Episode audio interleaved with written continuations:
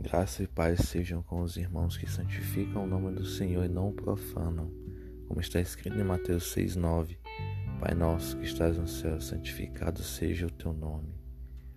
Com efeito, temos várias missões nesse plano terreno, e talvez a principal delas seja cumprir um trecho da oração do Pai Nosso, que é tão conhecida até mesmo pelos descrentes, mas que não é vivida por nós, crentes, da, da forma que deveria.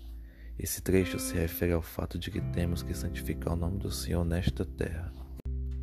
Somos testemunhas de Cristo, e se dermos mau testemunho com as nossas vivências, atitudes e palavras, profanaremos seu nome, assim como a nação de Israel.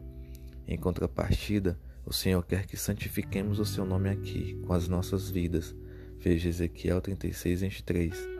Entendamos, porém, que Deus é, sempre foi e sempre será santo de eternidade a eternidade. Contudo, faz parte do nosso propósito sermos santos, e é na busca contínua pela santidade que santificamos o nome do Senhor. No entanto, a hipocrisia, como declarou Paulo, profana o nome do soberano.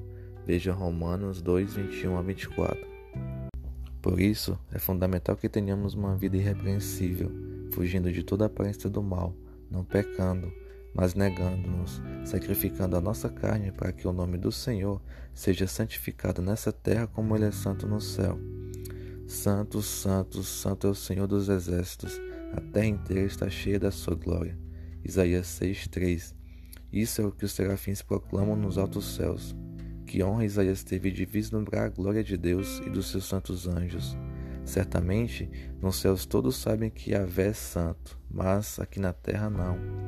E o nosso papel é este: santificar o nome do Senhor. Por isso, eu encerro este devocional com um questionamento pertinente: o que temos feito para santificar o nome do Pai? Deus abençoe.